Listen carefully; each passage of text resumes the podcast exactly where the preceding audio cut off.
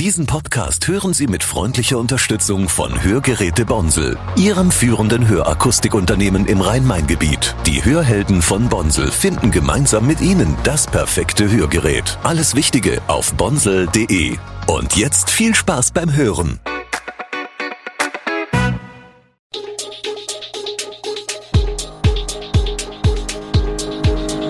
Gude, unser morgendliches News Update.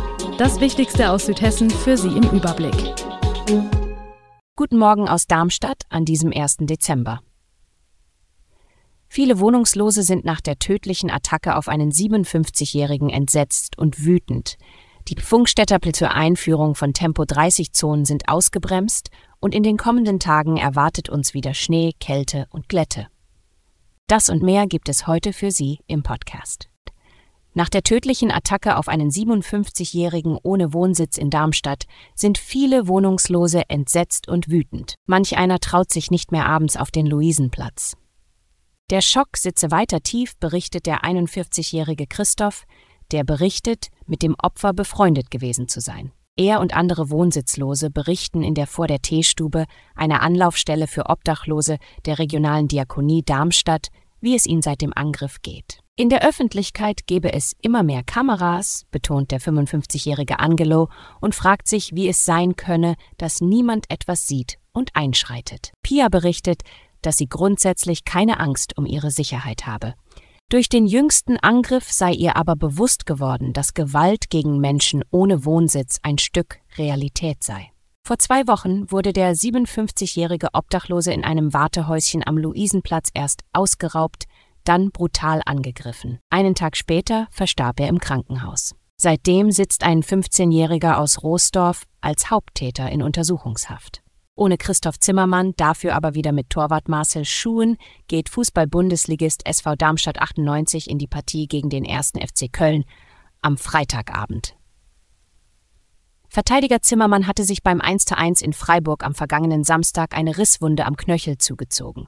Er werde noch längere Zeit brauchen, bis er sich regeneriert hat, sagte Lilientrainer Thorsten Lieberknecht am Donnerstagnachmittag. Nicht dabei sein gegen Köln wird auch Stürmer Fraser Hornby wegen einer Sprunggelenkverletzung.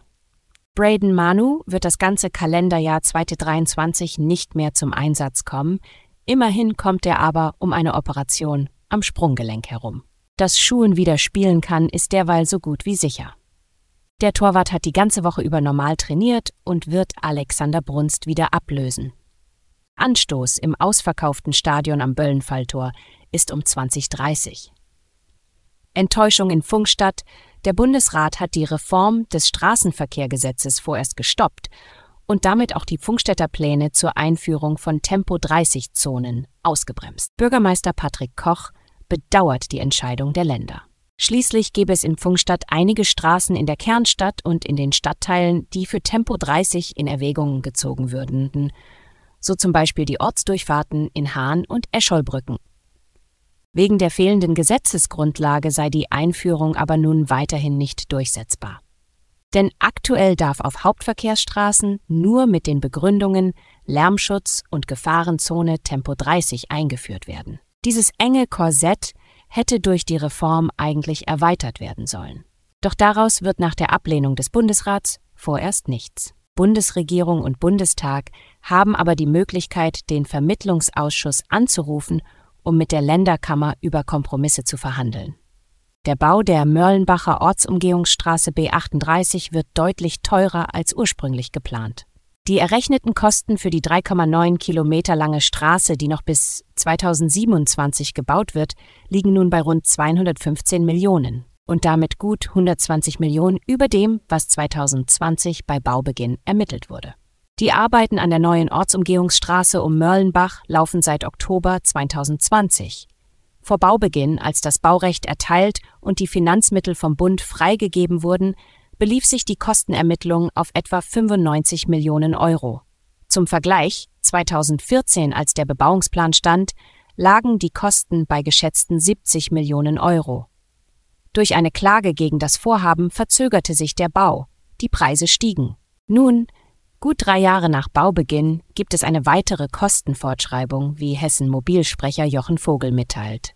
Durch den höheren Detaillierungsgrad bei den Entwürfen für zwei Tunnel und zwei Brücken seien zusätzliche Kosten entstanden.